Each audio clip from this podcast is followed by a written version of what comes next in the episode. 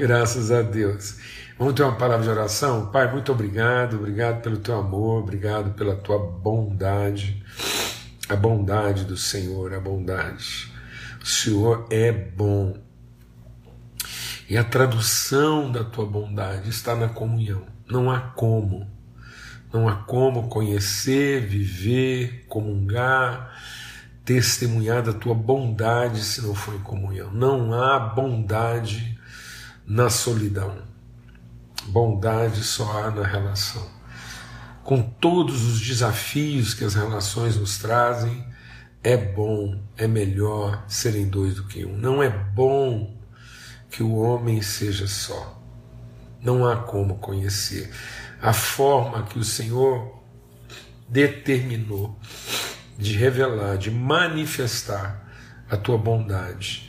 É na relação, é na comunhão, é na família de irmãos gerados no Espírito, pelo Espírito, em nome de Cristo Jesus, o Senhor.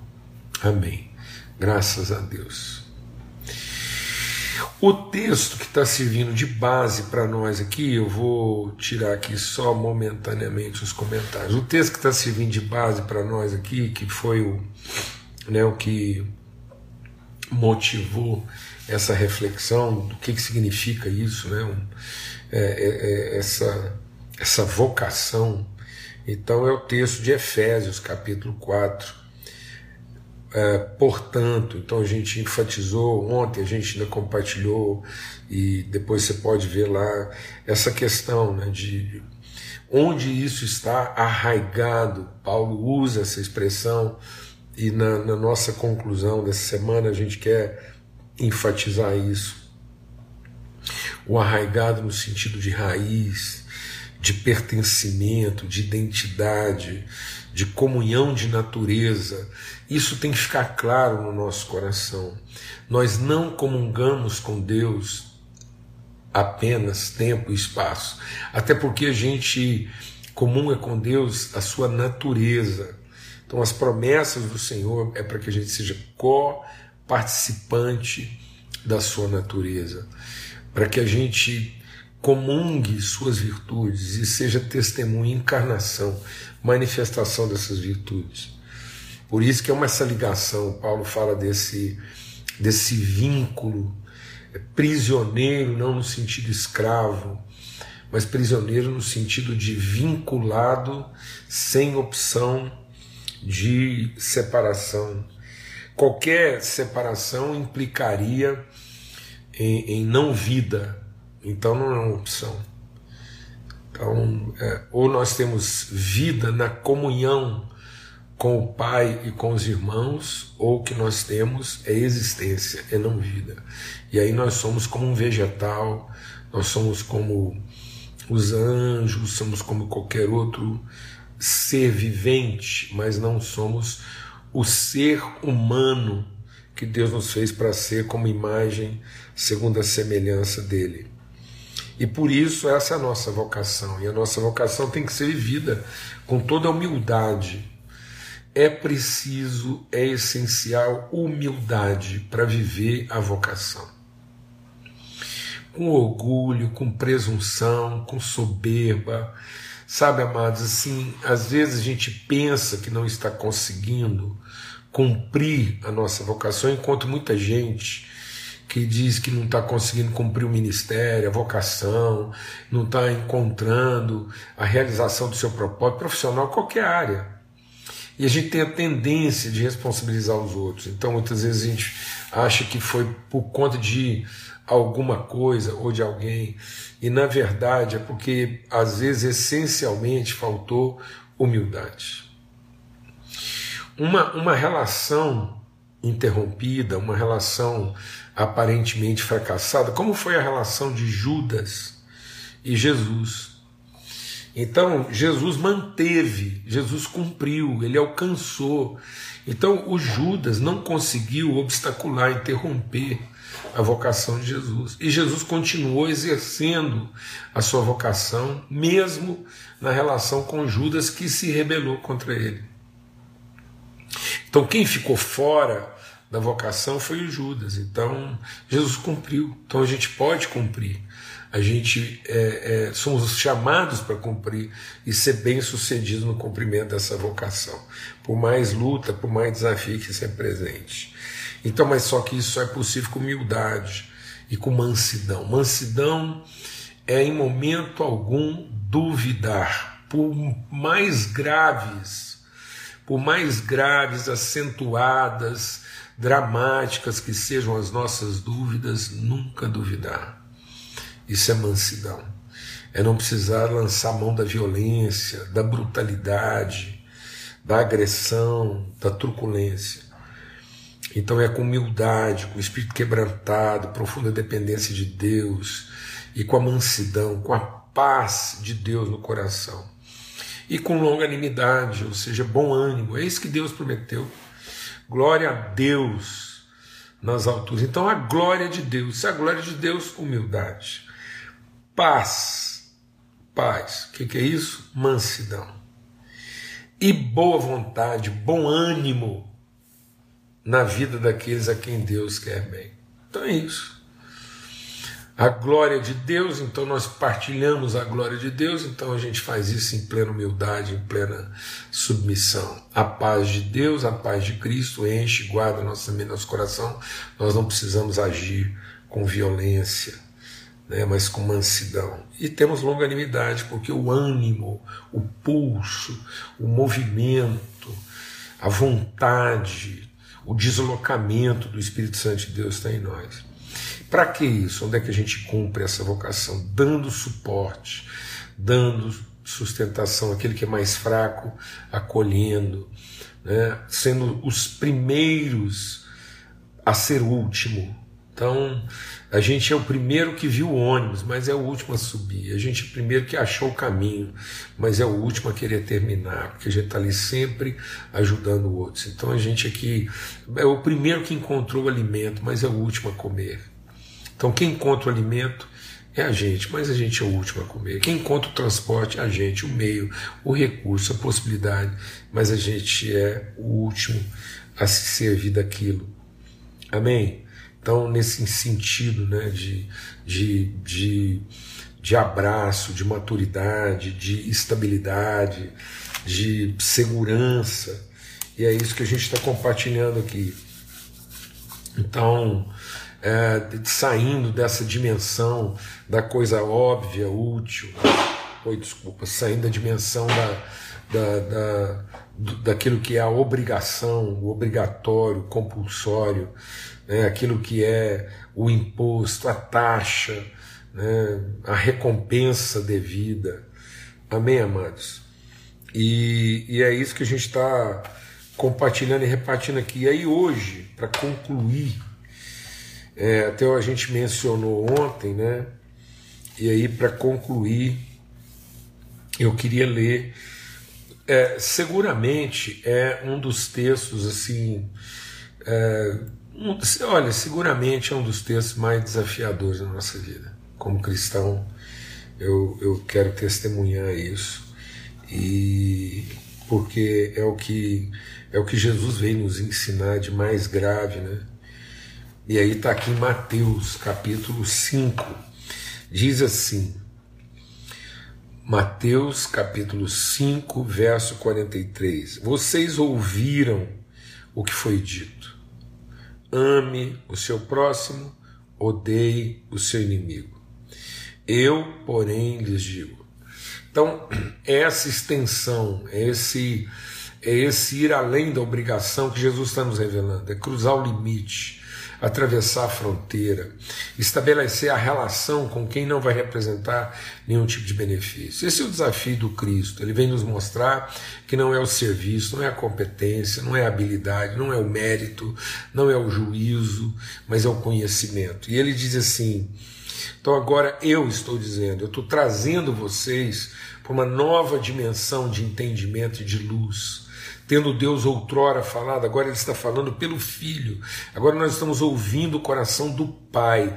Não é uma, não é um ditame, não é uma ordem, não é uma regra, não é um, um limite estabelecido pelo divino, não é, não é uma liturgia para definir a, a, a a devocional mais bem feita ou é, melhor merecedora de reconhecimento. Não é o, o tipo de culto que estimula Deus, não é o tipo de, de ação humana que, que alcança o coração de Deus. É, não é a torre que enfim toca o lugar onde Deus está para garantir que Ele vai nos proteger para sempre. Não é isso. Agora não é uma regra, não é uma é uma é um entendimento, é um conhecimento, é uma genética. Não é uma regra, é uma genética.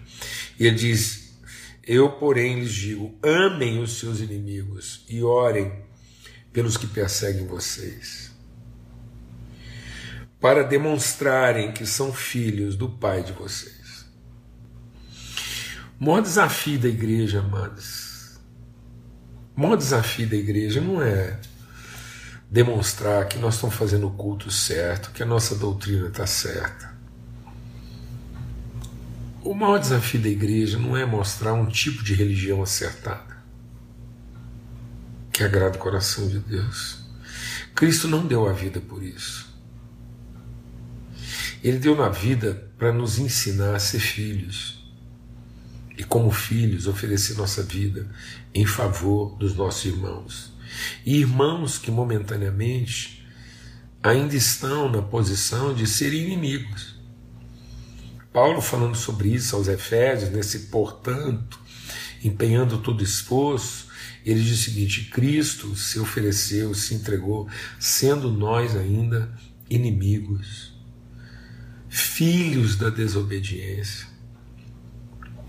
E aí ele está dizendo: você quer demonstrar, você quer deixar patente que, que você não é um, um devoto, que você não é um religioso, você não é um, um, um, um crente, não.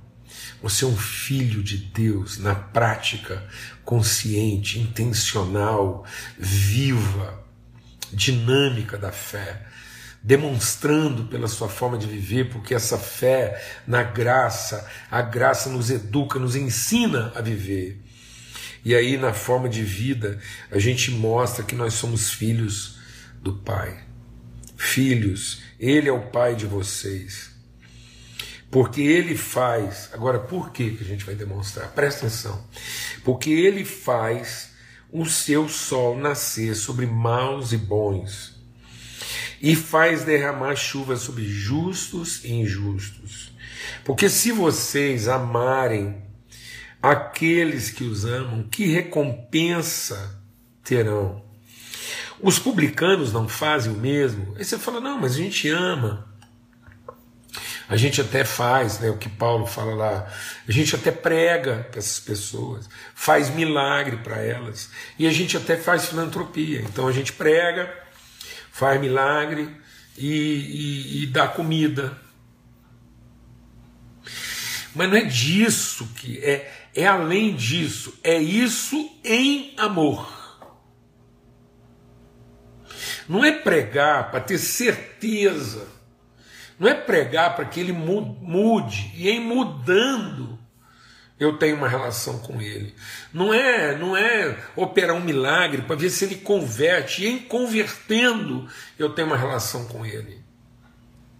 Não é oferecer uma ajuda, uma comida, uma cesta básica, um recurso, um treinamento, uma aula de computação, o que for. Oferecer isso para ver se ele converte. E em convertendo, eu recebo como parte da família. Mas até lá, até lá, até ele dar sinais de que ele é uma pessoa convertida às minhas crenças, o que eu estou fazendo para ele é ajudar ele na necessidade, é operar um milagre para ver se ele converte, uma manifestação de poder e pregar uma palavra que seja tão forte, poderosa, que vai converter ele. Então não é amor, é negócio. É negócio. Então nós estamos fazendo isso para depois amar de fato e de verdade, e não fazendo isso porque a gente ama. Então nós temos que pregar, temos que pregar, nós temos que operar milagres, temos que operar milagres, nós temos que repartir nosso pão, temos, nós temos que fazer tudo isso. Mas não como quem quer converter o outro para depois receber como irmão. Nós temos que fazer tudo isso ao outro como sendo ele um irmão. Para que ele não se converta à nossa crença, mas para que ele se converta ao nosso Pai.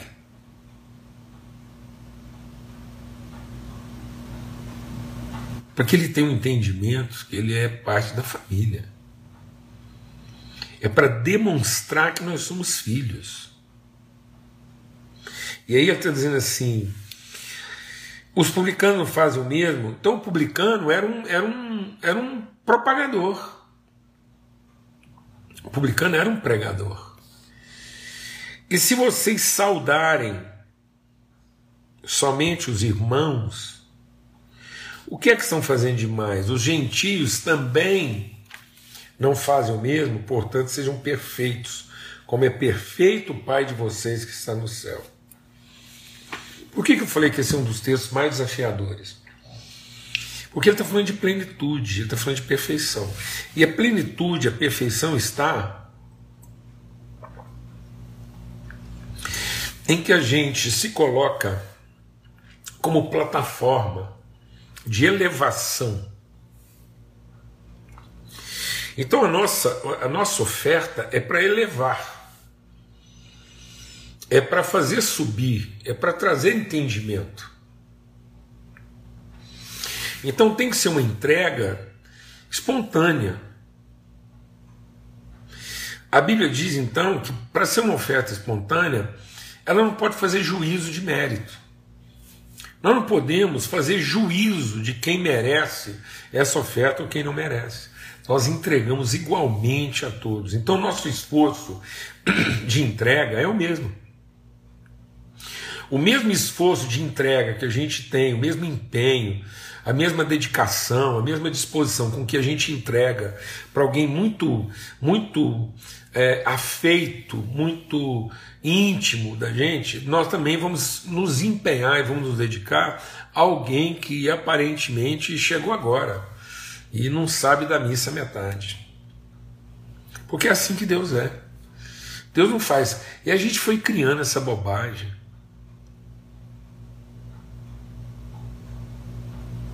Isso é um trem do inferno. Isso é o Satanás desenhando na frente da gente um Deus segundo ele interpreta. Ele tem esse problema com Deus, não a gente. O Satanás tem esse problema com Deus porque isso é de, de longa data. Porque, como ele era um, um, funcionário, ele não tinha entendimento, ele não, nunca conheceu, nem nunca vai conhecer Deus como Pai. Porque até hoje, para o Lúcifer, para o Satanás lá, Deus é Deus, é, é o, é o chefe. E ele começou a ver que, que é, é, é, ele, ele, ele começou a achar merecedor demais, ele começou a ter presunções a respeito do serviço dele. Ele começou a achar que mais serviço, mais mérito. Então, ele começou a ter uma relação com Deus a partir de quem merece mais ou menos. Foi aí que ele virou Satanás. E aí nós, nós estamos recebendo esse ensino. Nós estamos admitindo essa forma de pensamento na nossa vida. A gente faz isso, a gente separa os que é de casa e, e, e a gente fica lá e aí a, gente dá o melhor pedaço, sabe, amados? E, e nós fomos criando essa, essa, essa doutrina esquisita de que é, mais crente, mais abençoado. A fé não é para que eu seja mais abençoado. A fé é o desenvolvimento de uma consciência abençoada. Então, quanto mais eu conheço as bênçãos que Deus já me deu, já nos deu, mais eu aplico de maneira própria a fé e administro isso e aí eu sei, como eu sou filho do nosso pai, nós somos filho do nosso pai, a gente olha como é que ele trabalha. Como é que ele trabalha? Ele faz cair chuva sobre justos e injustos, ele faz nascer o sol, cair a chuva sobre bons e maus. Não há um critério prévio. De modo que o juízo de Deus não é para o que ele vai oferecer. O juízo de Deus é segundo o que ele ofereceu. De modo que não é Deus que vai condenar, mas cada um será condenado pela sua própria consciência, segundo o que já recebeu.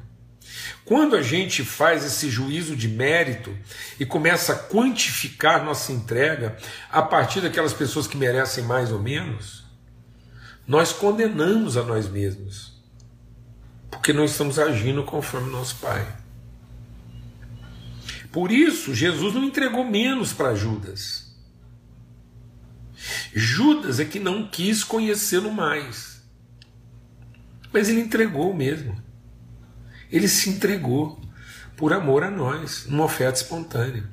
Por isso que a palavra de Deus diz, eu, não, eu quero falar sobre isso aqui, eu não posso terminar antes de a gente falar, por isso que a palavra de Deus diz que há filhos das trevas que são mais astutos. Tem gente que não conhece a Deus e tira mais proveito dessa forma bendita, benigna, bondosa, livre de Deus entregar as coisas. Por quê? Porque tem pessoas que elas não estão prisioneiras das suas necessidades. Como elas já evoluíram, elas não veem a vida pela necessidade, pelo que vai comer, o que vai vestir, e elas têm uma cabeça um pouco mais aberta, elas conseguem perceber no horizonte dádivas de Deus e acabam tirando melhor proveito disso. E às vezes muitos cristãos, mesmo sendo filhos de Deus, não conseguem fazer isso porque estão no limite lá, primário, de relacionar com as bênçãos de Deus pela necessidade. E tem gente que nem conhece a Deus e já evoluiu da necessidade e consegue produzir mais a partir das bênçãos que tem. Agora, qual o segredo? O segredo é você superar o limite da necessidade, o limite do interesse e entrar na dimensão da intencionalidade. Então, agora, eu, eu, eu, a gente passa a ser luz para todos. Não há ninguém que possa superar a gente no entendimento, porque agora nós não estamos mais prisioneiros, escravizados, nem da necessidade, nem dos interesses.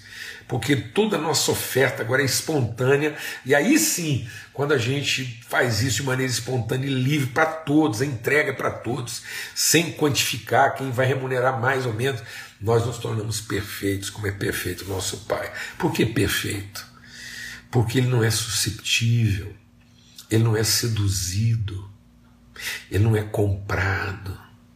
O amor dele não é negociado, como muita gente pensa. Que Deus medíocre, que Deus esquisito, que Deus corrompido é esse, que nós estamos falando para as pessoas, que abençoa mais quem, quem se devota mais que, que, que abençoa mais, que entrega mais coisas é, para quem é é, é, é, é, é mais dedicado.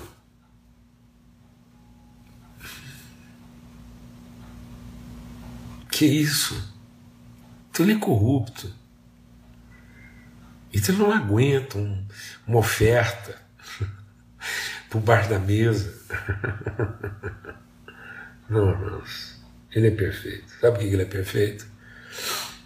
Porque ele serve igualmente a todos, ele se entrega espontaneamente a todos. E aquilo que ele tem para oferecer de bênção, de recurso, cuidado, de bênção, de recurso, é para todos, para todos igualmente. Agora, a sua intimidade é para aqueles que querem conhecê-lo.